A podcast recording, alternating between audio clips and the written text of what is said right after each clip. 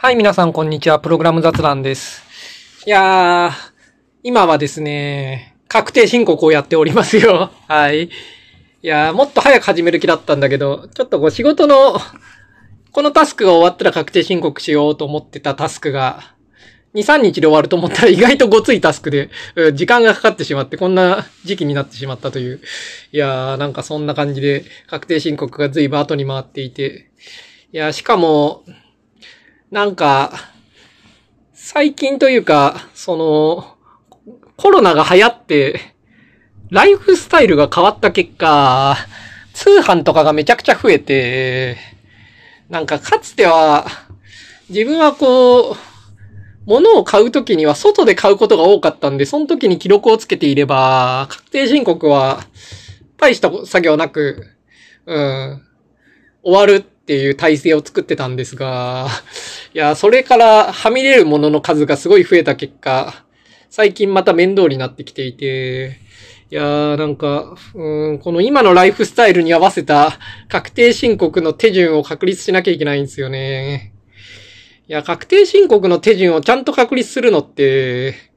なんか3、4年かかると思うんですけど、どうですかね。なんかこう、まあ最初に、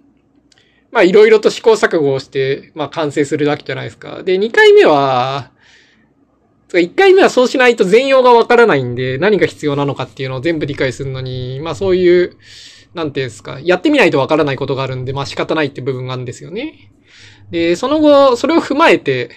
なんか手順を考えるわけですね。こうやってこうやってこうやってこうやればいいんじゃないかみたいなことをこう考えてですね、まあ作るわけですけど、大体こう、まあいいや、この話は、なんか、まあいいや、この話しようか今日。いや、本当は今日は違う話する気だったんですけど、ちょっとこの話を続けてみましょうか。はい。いや、なんかこう、一回試行錯誤をしてやるわけじゃないですか、確定申告。すると、喉元すぐれば、暑さを忘れるわけですよね。なんか終わったら、終わった終わったっつって全てを忘れてしまうんで、翌年、なんか全て覚えてるわけじゃないわけですよね。なんか終わった時点で手順を頑張ってこう確立すれば結構作れるとは思うんですが、終わった時にはもういいやって気持ちになっちゃってるんで、そのままほっといて翌年になると忘れてるわけですよ、結構。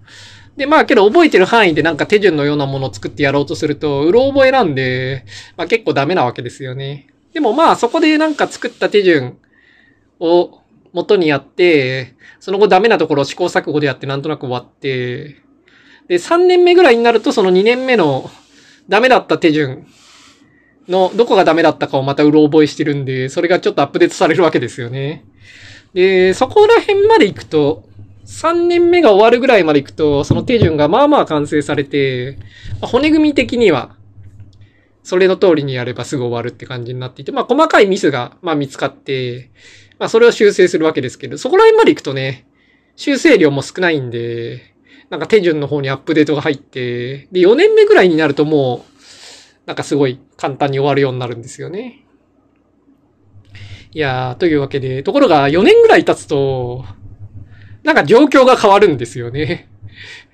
例えば、こう、重機ネットが終わってマイナンバーカードになったりとか、うん、なんかね、そう、e-tax の Windows のクライアントアプリがなんか動かなくなって、うん、ウェブ版になったりだとか、まあ、あとなんか新型コロナとかよくわからないものが来て生活スタイルが変わったりだとか、なんかいろんな大きな変化がそのぐらいあると出てきて、そう、これまでこう確立してなかったような項目というか部分が出てきて、また作り直さなきゃいけない。まあ、作り直す必要はないことが多いんですけどね。マイナーチェンジでいいことが多いんですけど。いや、でも私は今、結構、うん、これまでの手順ではあまりうまくいかない状態になっていて、作り直しに近い状態を迫られていますね。ということで今年は結構去年のこう試行錯誤をもとに手順を確立しようとしているとこなんですけど。いや、なんかこう、記録をまあつけてるんですけど、なんか中途半端なんですよね。その、以前オンラインで買ってるもので記録が残るもの、クレジットカードとかで、まあまあそのままそっちの記録を使えばいいやとか思っていて、で、そうじゃないものを記録を取ったりとかしていて、ところがなんか、そこが結構いい加減なんで、ダブルカウントされたりとか漏れがあったりとかしてですね、両方を付き合わせて、こうユニークすれば、うん、必要な情報になるんですけれど、なんかそこら辺がすごい曖昧なんで、うん、なんか手作業で今そこは、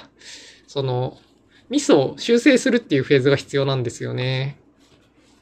うん。いやまあ、フリーランスのプログラマーはね、あの、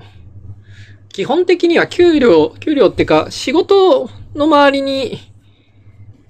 その、そんなに、なんかこう、なんて言うんですかね、ブレがないんで、その、結局ほとんど図書研究費とかしかないわけで、うん、まあ、あと通信費みたいなのとか、なんかそういうのしかなくて、なんか、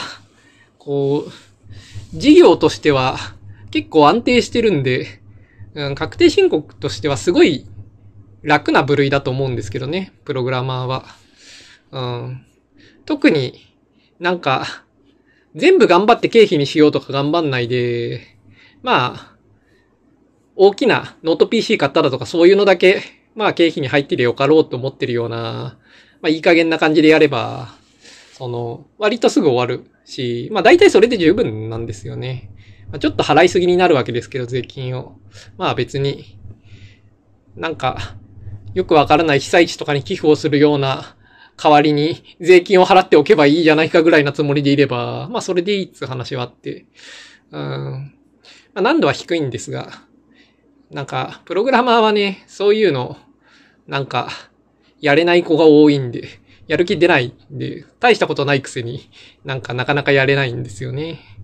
うん。まあ、そういうわけで。いや、でもようやく確定申告を開始して、まあ、今、手をつけたぐらいですよ。気合入れれば2日ぐらいで終わるんですけどね、気合入れると辛いんで、まあ3、4日かけてのんびりやりますわと。いやー、まあそんな感じで。いやー、なんか、まあこれで終わりだとちょっと中途半端なんで、まあ一応今日の本題の話をしますか。いやー、なんでこんな話をしてるかっつうと、いやーもう確定申告が、うん、かったるいんで、まあ今回のポッドキャストでうさばらしするかみたいな気持ちなわけですよ、私は。はい。まあ、それが前振りとして。まあ、どうしようかな。先にお便りを読むか。うん。お便りがいつ来てるんで。はい。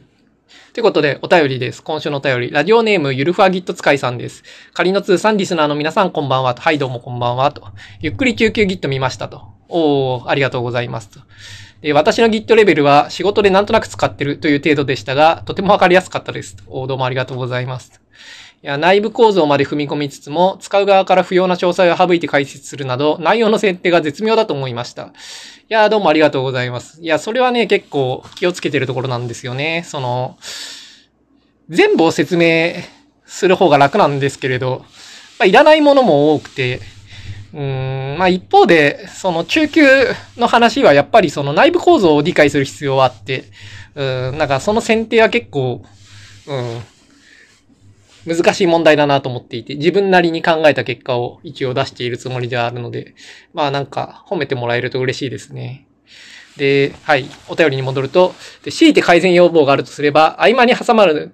挟まれるネタの古さでしょうかと。20代後半の私でギリギリ全部はわからないという感じですと。とても有用なコンテンツだと思います。これからも心待ちにしておりますと。いやー、ネタの古さね。いやー、それはね、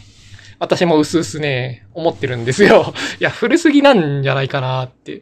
や、20代後半でギリギリ全部はわからないって、いやー、それも結構すごいですね。いや、全然わからないんじゃないかっていう気もちょっとするぐらいの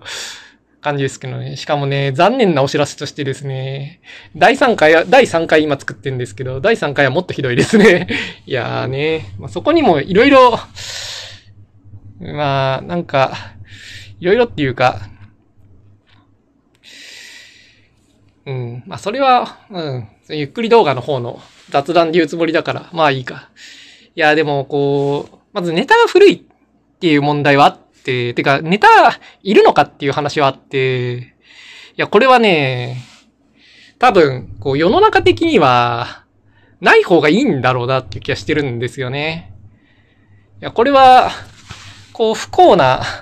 偶然というか、多分、自分で言うのもなんですけど、出来が良すぎたんじゃないかなってちょっと思ってるんですよね、このシリーズ。いや、なんか、真面目にこの内容を勉強したいって人は結構いて、その時に、うん、この動画が一番いい、なんかコンテンツになってしまっていて、なんか、うん、そういう人にとってはネタとかいらないで、ちゃんと解説してくれればそれでいいっていう話になってしまい、いや、そういうのが作りたかったたわけではないっていうか、まあそういうのを作ろうとしてるっていうか、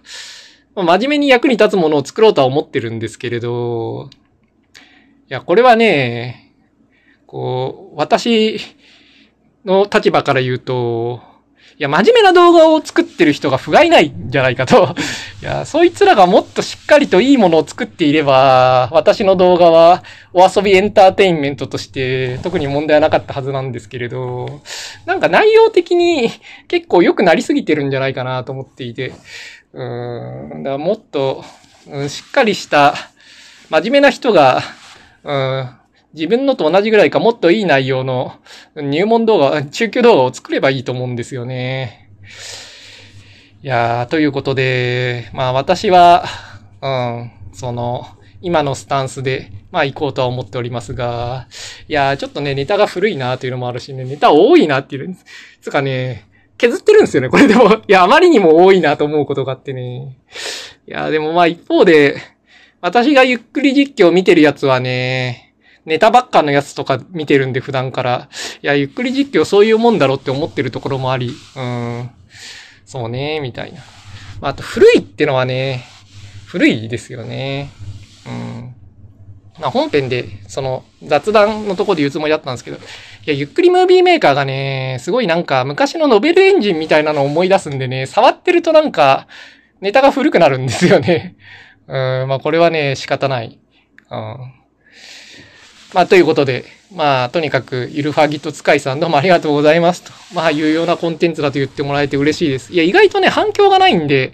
うん、個人的にすごいいいものできたなと思うし、うん、人に聞くといいと思うと言ってくれるんだけれど、聞かないと誰もフィードバックをくれないみたいなところがあって、もうちょっとなんか、うん、ご感想もらえると嬉しいですね。もっと、うん、いやもっとみんなすごい褒めてくれるかなと思って作ってリリースしてるんですが、うん、あんまり反響はない。で。まあけど再生数はそこそこあるんで、うん、バズってるってほどじゃないけれど、まあ見られてはいて評価はされてるんだろうなとは思うんだけど、うん、なんか、サイレントマジョリティというか、みんな黙って見てる感じで。うん、こう、いまいち、うん、もうちょっと、感想とか言ってよっていう気はちょっとしてますんで、はい。というわけで、このお便りはちょっと嬉しかったでございます。ただまあ、ポッドキャストの感想として、ゆっくり実況の感想、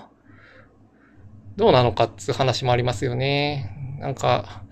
動画のコメントに書く方がいいのか、こっちに書く方がいいのかとか。まあ、どっちでもいいんですけどね。うん。私は一人なんで。はい。まあ、とにかく、そういうわけで、はい。どうもありがとうございますと。うん。ネタが古いのは、まあ、そうですね、という感じですね。はい。で、いや、これはね、前振りなんですよ。いや、このポッドキャストはですね、若者向けポッドキャストなんで、そんなね、古いネタとかがね、やんないんですよ。というのが前振りで、こう、今回話したいのは、もう現地で13分なんですけど、まあいいや。ここで終わるのもちょっと早いんでね。こう今回思ったのは、こう、話したいのは、Python が流行り始めぐらいの頃に、Python で Web のサービス作りました、みたいなことを言ってるとですね、こう、それ Java じゃダメなのっていうおっさんがいて、いや、このおっさんろくでもないなっていう話をしたいと。Python でサービスを作ったと言ってるやつに、それ Java じゃダメなのっていうおっさんはろくでもないという雑談っていうのが今回のテーマですね。はい。いやー、こう、これはね、ちょっと話すと背景が長い。まず、何の話かっていうと、Java と Python のこの話は、過去の話だってことが明確にわかると思うんですよね。その今の話じゃないと思うんですよ。その Python でサービスを作ってみたなんて、まあ今そもそもに話題にもならないわけじゃないですか、そんなのは。で、しかも Java じゃダメなのなんていう人はもういないわけですよ。滅んだわけですよね。いや、だから、なんかこう、これは現代の話じゃないんですよ。で、なんでそれを選んだかっていうと、現在の特定の話ではなくて、よくあるこの構図全体の話をしたいんですが、それをなんか、こう、うまく現在の例から選ぶのは難しい気がしたんで、あえて、現在の誰でもないということが明確な過去のもので、うん、ちょっとこの話題を話そうかなと思ってこれを選んだって話なんですけど、まず背景から。昔ですね、Java っていう言語がですね、出てきたわけですよ。いや、C とか C++ で人々がこう書いていた時にですね、これからは Java だっつってですね、Java ワールドみたいな雑誌なんかも出てきてですね、いや、なんか、Java はすごいんだぞと、もうバイトコードで、VM で、ポータブルで、まあ、その、クラスローダーのところでベリファイとかもできて、みたいな、なんかいろいろすごいんだぞと。で、ホットスポットとかもあって、もうネイティブ並みの速度でもうすごいんだぜ、みたいな。これからは Java だぜ、みたいな。で、ブラウザーの中でも、こう、セキュアに作られてるので、アプレットとか動いて安全だし、みたいな。これからは、組み込みも Java だぜ、とか言って、いや、Java チップとかの時代も来るぜとか、 Jazelle とか言うのもすごいいいぜとか、いろいろですね、流行ってですね、時代は Java だっていう、言っていたことがあるんですね。うん。で、そう、そういうのを見てですね、はあ、Java なのか、とこう若者が思ってですね、こう、Java で、なんか、サービス作りましたみたいな。サービスって言葉は当時そんなになかったですけどね。でもまあ Java でサービス作りました。キリッとこう若者が言うわけですよ。そうするとですね、こう、C とか C++ しか知らないおっさんがですね、それ C 言語じゃダメなのとか言ってくるわけですよね。イラッとするわけですよ、若者は。まったくおっさんろくでもないなみたいな。いや、C 言語だったらこう、なんか、ライブラリーとかも安定してるし、みたいな。ノウハウもいろいろあるし、みたいな。こう、しかもツールとかがあって、なんか、リークのチェックとかもやりやすいし、みたいな。C じゃダメなの？みたいなこと言ってくるわけですよね。で、いやー、若者はですね、くだらないなと思うわけですよね。これからは Java だというのに全くこう、C じゃダメなのとか言ってきて、みたいなことを思うわけですよ。で、まあそうやって思ってた若者がですね、こう年を経ていろんな経験を積むんですよね。で、Java で経験を積んでいくと、その昔おっさんが言ってた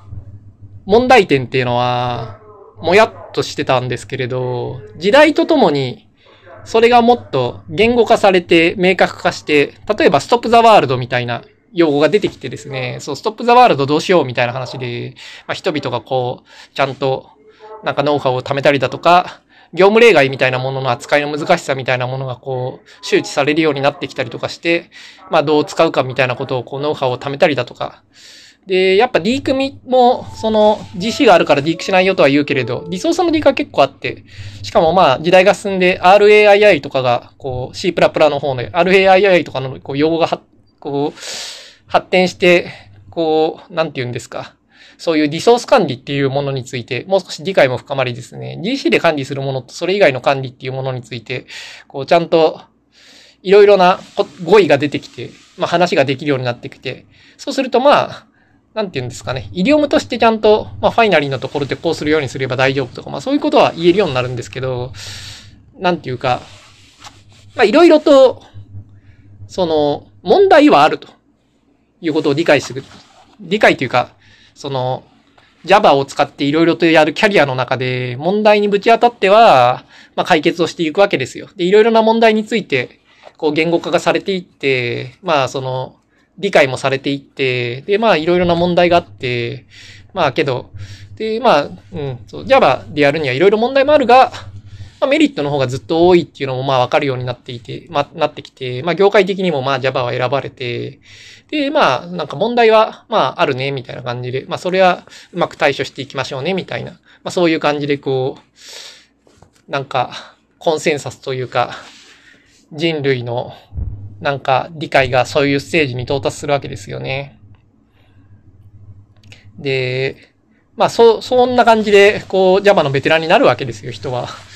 でそうすると、そのぐらいの時に、Python が流行り始めるわけですよね。で、これからは Python だとか言ってですね、で、Python で Web のサービス作ってみたみたいなことを言ったりしてですね、みんなチヤホヤされたりとかしてですね、そうか、これからは Python なのか、つってですね、その Java が素晴らしいと思ってた若者ももうおっさんになりですね、Python でも勉強するか、みたいなものを、こう、感じでやってみるわけですよね。そうすると、なんか、こう、すげえコア使えないんだけど、みたいな話になって、で、グローバルインタープリッターロックっていうのがあるんだ、みたいな話になって、はみたいな。そんなん使い物にならなくね？みたいな話をして、そうすると、なんか、うん、だからプロプロセスに分けるんだとか言われて、へえ、プロセスとか言ったら、今度はプロセスごとにめっちゃメモリ組んで、すげえスケールしないんですよね。めっちゃメモリ行くんだけどみたいな感じで、なんかマジでみたいな感じで、で、そこでなんか今度は C 言語にコンパイルするといいぞとか言われて、で、C 言語にコンパイルすると今度はこのライブラリーはそれでは動かないとか言われて、はぁみたいな。それはね、そのライブラリーの方のバグなんですよとか言われてですね。いや、なんかそういう経験をこう積み重ねていくとですね、いや、Java すごいスタブルなライブラリーで、ノウハウも溜まっていて、しかもこう、コンカレントなメモリーモデルとかも結構ちゃんと定義されているんで、本気でやろうと思えば、すごい並列プログラムも書けると。で、しかも、コアスグレインドなロックで良ければ、まあ別に普通に書けるわけですよ。で、しかもまあ、いろいろライブラリーも整備されてるんで、コンカレント周りの。まあ、コアも使い切れて、いやー、なんか、Java の方がええやん、みたいな話になって、こう、いや、Java の方がいいじゃんって思うわけですよね。で、けれど、こう、なんか Python で作ってみたみたいなことを言うとですね、みんなチヤホヤするわけですよ。それを見てですね、おっさんはぐぬぬぬって思うわけですよね。そこで言うわけですよ。なんかこう、長いブログとかを書くんです。まあ当時はブログとかだと思うんですよね。なんか長いブログを書いたりするわけですよね。なんかこう、最初は、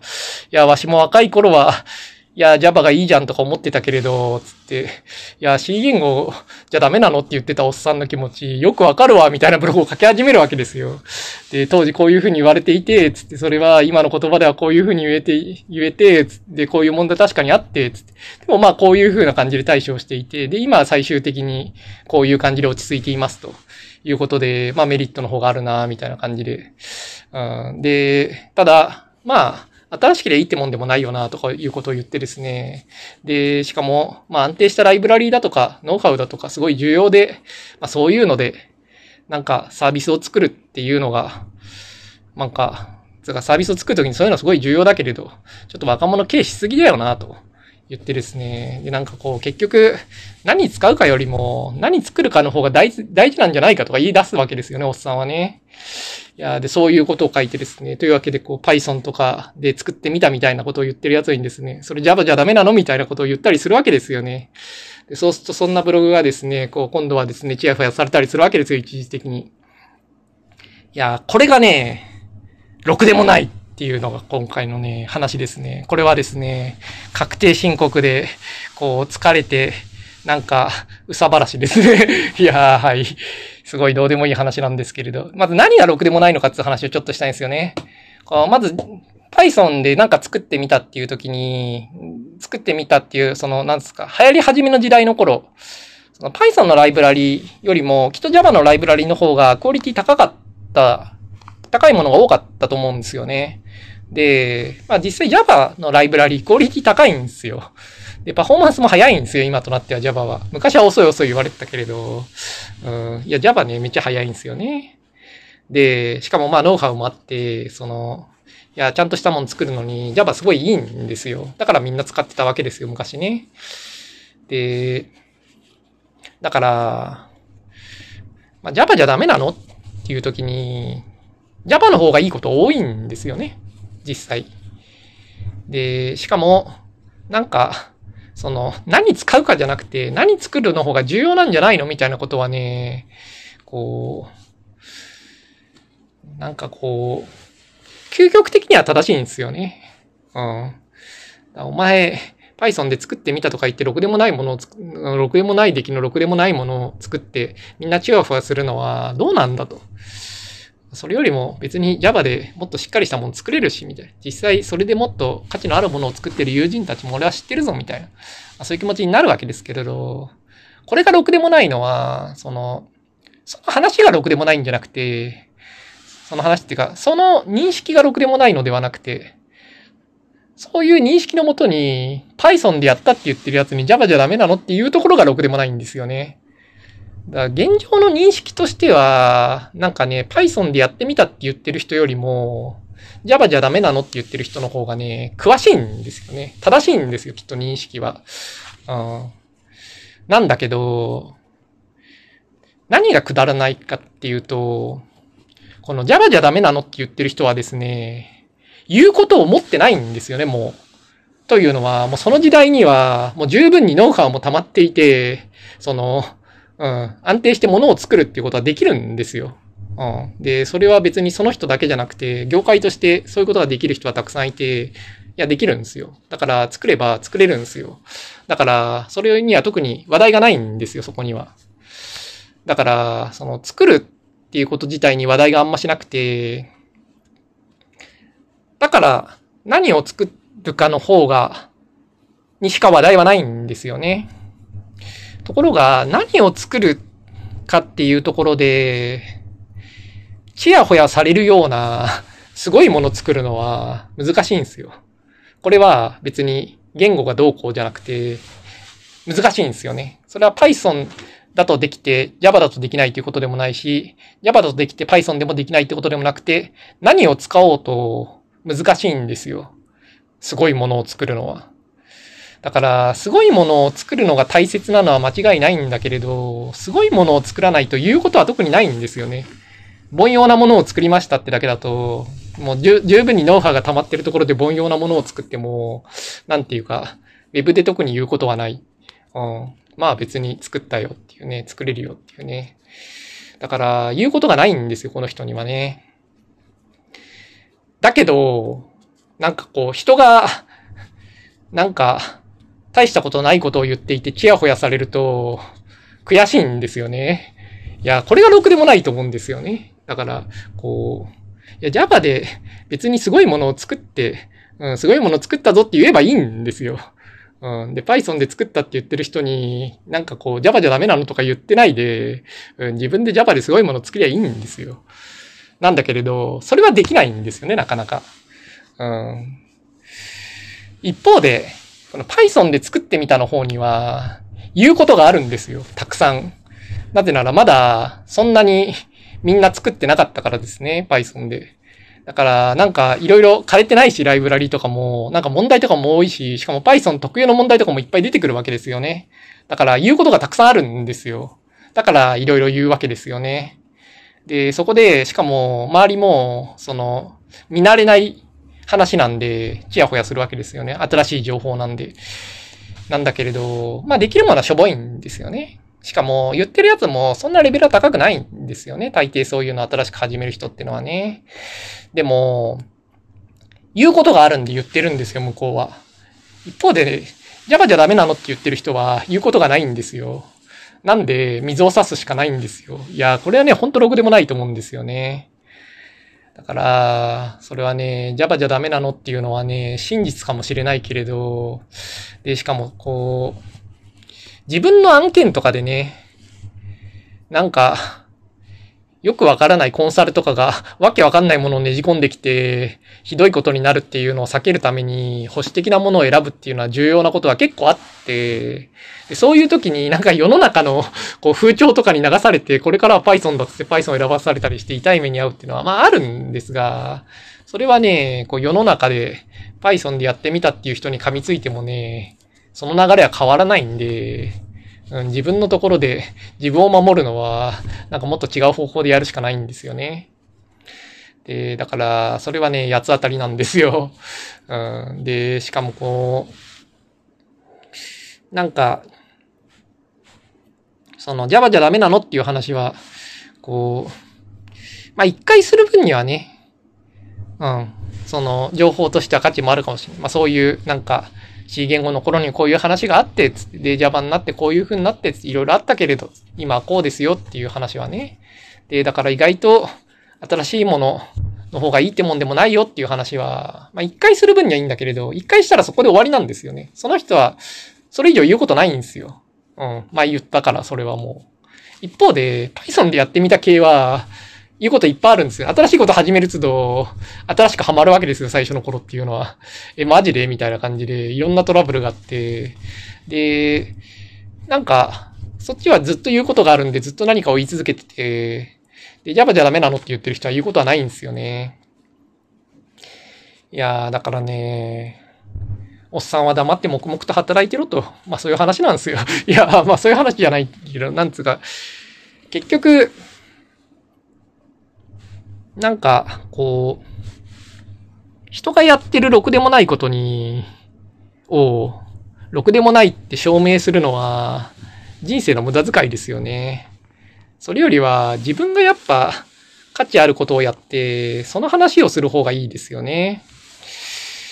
だこの話で、なんかろくでもないなと思うところとしては、その、Java とかを使って価値あることをやっている友人たちがいることを知っているとかいうようなところですよね。お前じゃないのかと。いや、もちろん自分も価値あると思うことをやってるつもりではあるんだけれど、大して言うことは思ってないんですよね。しかもまあ大して価値もないんですよね、本当は。うん。いや、結局ね、そこなんですよ。なんか、その、価値あることの話をしろと。うん、友人たちがやってる価値あることを知っているが、それが何だか教えてやらな、やらんみたいなね、そんな話はね、ほんとろくでもないんで、そうじゃないと。いやーね。まあ、チーム、自分のプロジェクトでね、なんか、若者がすごい勢いで新しいものをやろうとして、超ハマりそうだなっていう時に抵抗するのはね、いいと思うというかね、ベテランはね、それをやらなきゃいけない立場だと思うんで、それはいいと思うんだけれど、まあ一方で、自分が被害に遭わない時はね、やりたいようにやらせて、まあいっぱい苦労したらいいんじゃないかって思いますけどね。うん。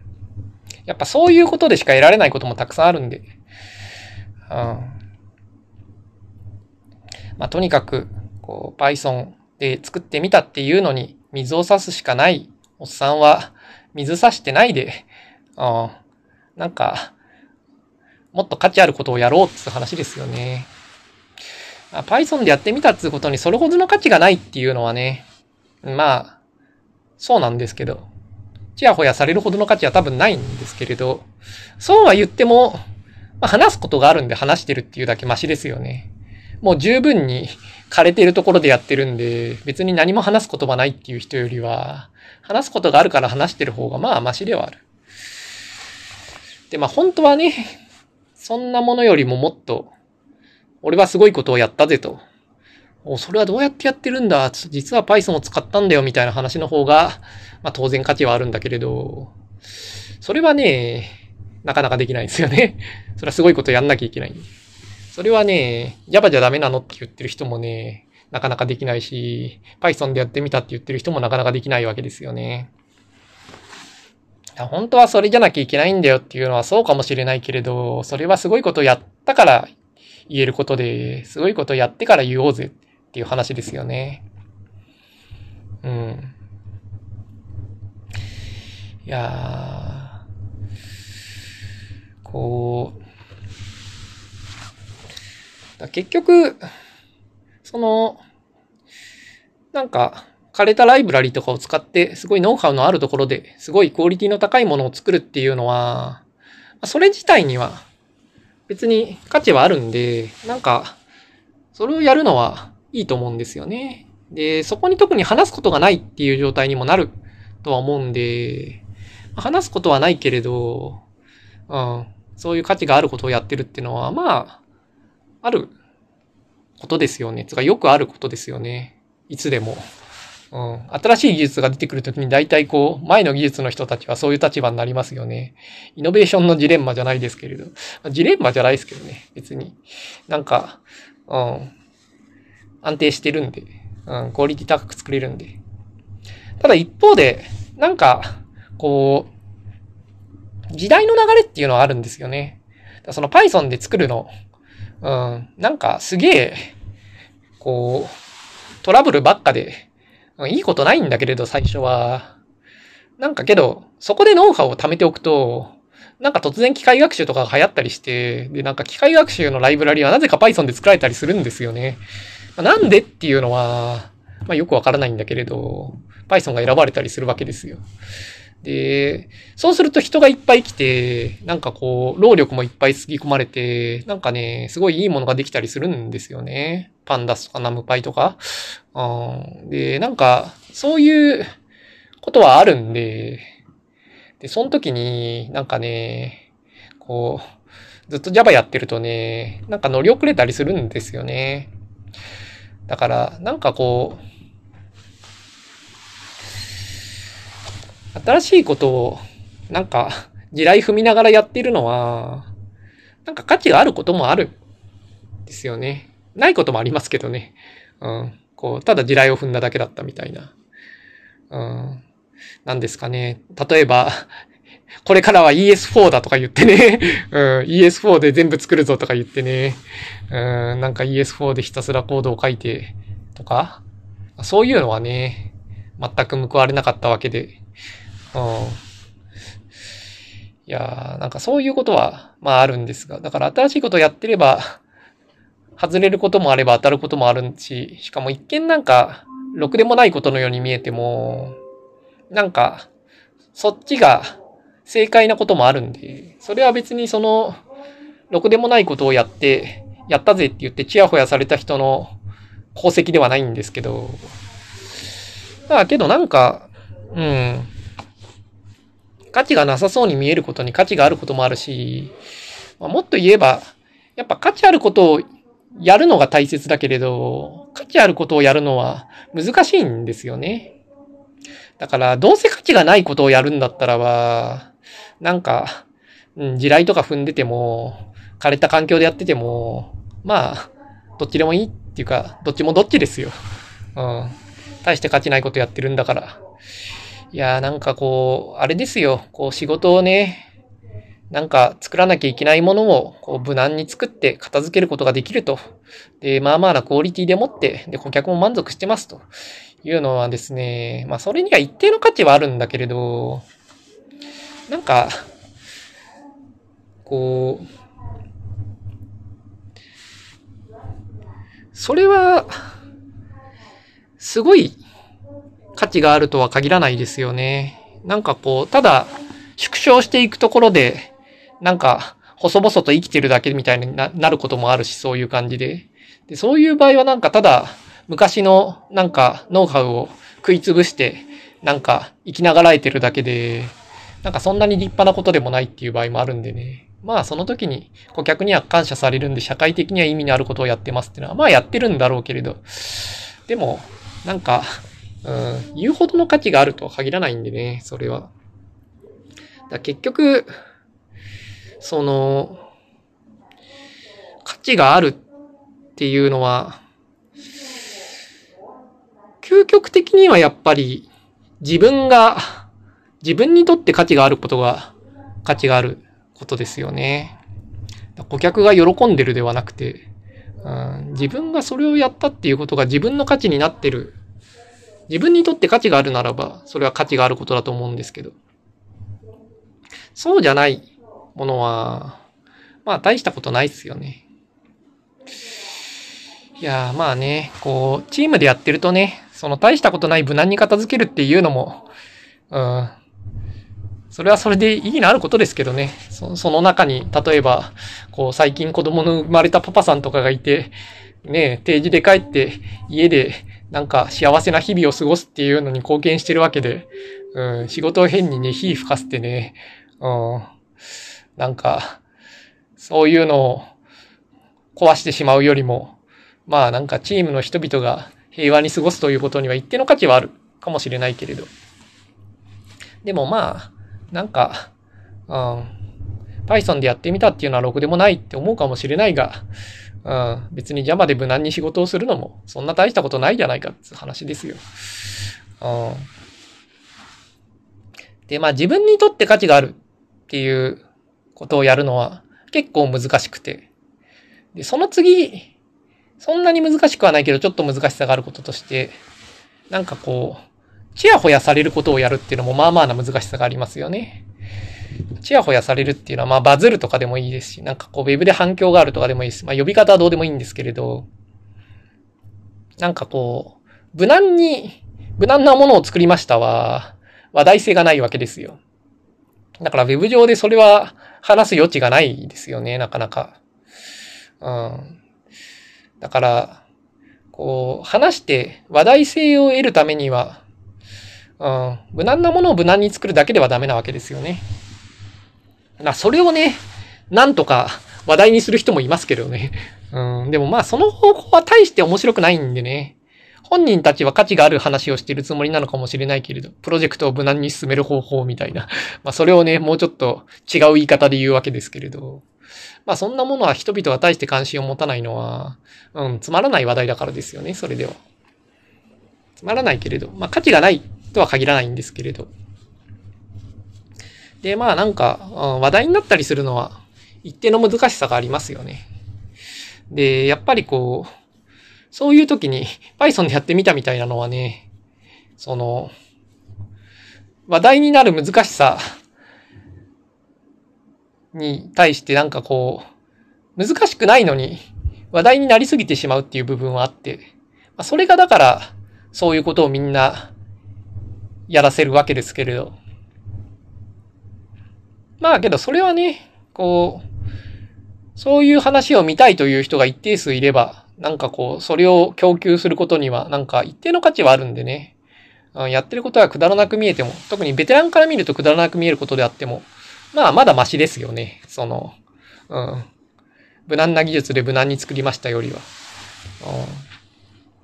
うん、まあ、けど、プロジェクトとしてはね、うん。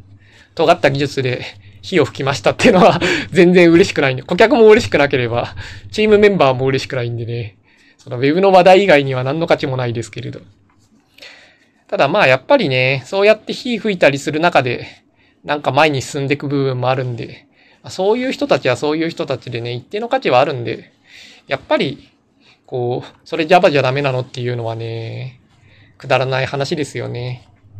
いや、そう言いたくなったら、それをぐっとこらえて、Java ですごいものを作って、俺はすごいことやったぞって言いましょうっていう話ですね。いやー、まあそういうことを、まあ普段から、まあ思ってるわけですけれど、まあ、こんなのは説教臭いんでろくでもないなと思って、まあ、言わないわけですけど、普段は。こう、だ人が言ってることはろくでもないなっていうのを言うのはろくでもないと。だから、こう、すごいことをやったぞって言いましょうと思うわけですね。そこで、まあ、なんでこの話を今してるかっていうと、まあ確定申告で、まあなんかうさばらしって部分もあるんですけど、そうじゃなくて、そこでですよ、ゆっくり実況ですよ。いや、俺はね、ゆっくり実況、中級ゆっくり、中級 Git ゆっくり実況を作ったわけですよ。まあまだ作ってる途中ですけど、まあ第3回も、まあまあできてて、まあまだ公開はしないけれど、公開しないとか公開までいかないけれど、うん、もう2日ぐらい作業すれば、うん、公開できるかなっていうぐらいのところまでは来て。まあ第3回はあれですね、ブランチとヘッドの話ですね。まあヘッドの話、今ディタッチのヘッドぐらいまで来て、まあまあ、終盤なんですよね。ただまだ、あの、コミットの話をしてないっていうか、コミットと繋げてないんで話を、最後にコミットと繋げて、まあ終わりって感じなんですけれど。まあそういうわけで結構、まあブランチの話はもう大体終わってて。うん。なんか7割ぐらいはだから完成してる感じ。8割ぐらい完成してるかな。話題的には。うん。っていう第3回を作っていて。いやー、というわけでですね、人々はろくでもないことを言ってる中、俺はゆっくり実況を作っていて、これはクールだぜって思ってるわけですよ、私は。ということでですね、そう、ろくでもあることをやって、それを自慢しましょうという話をした後に、いや、俺はゆっくり実況を作っていて、こいつは超クールだと思ってるんですよね、という話でしたと。いやー、そう。いや、今だからいい。今だけ言える。うん。説教臭い話で終わらないで、ちゃんと俺はすごいことやってるぞと。いや、ゆっくり実況、いいと思うんですよね、作ってて。うん。なんかこう、いや、ネタとかいらないよっていうね、話はあるし、いや、あっても古すぎだよっていう話もあってね。まあそういういろいろ細かいことはあるにせよ。いや、技術の話、説明という点で、新しいんじゃないかなって思ってんですよね。結構ゆっくり実況は。いや、なんか、まあ、ものによりますけどね、やっぱ Git ってちょっと向いてますよね。うん。なんか、ああいう説明をしやすい題材なんで、まあ、ちょうど良かったっていう部分はあるけれど。いや、でもまあ、Git、うん。中級知りたい人結構いるんで、うん、なんか価値ある解説なんじゃないかなと思いますよね。いや、なんかこれは、あれですよ、こう、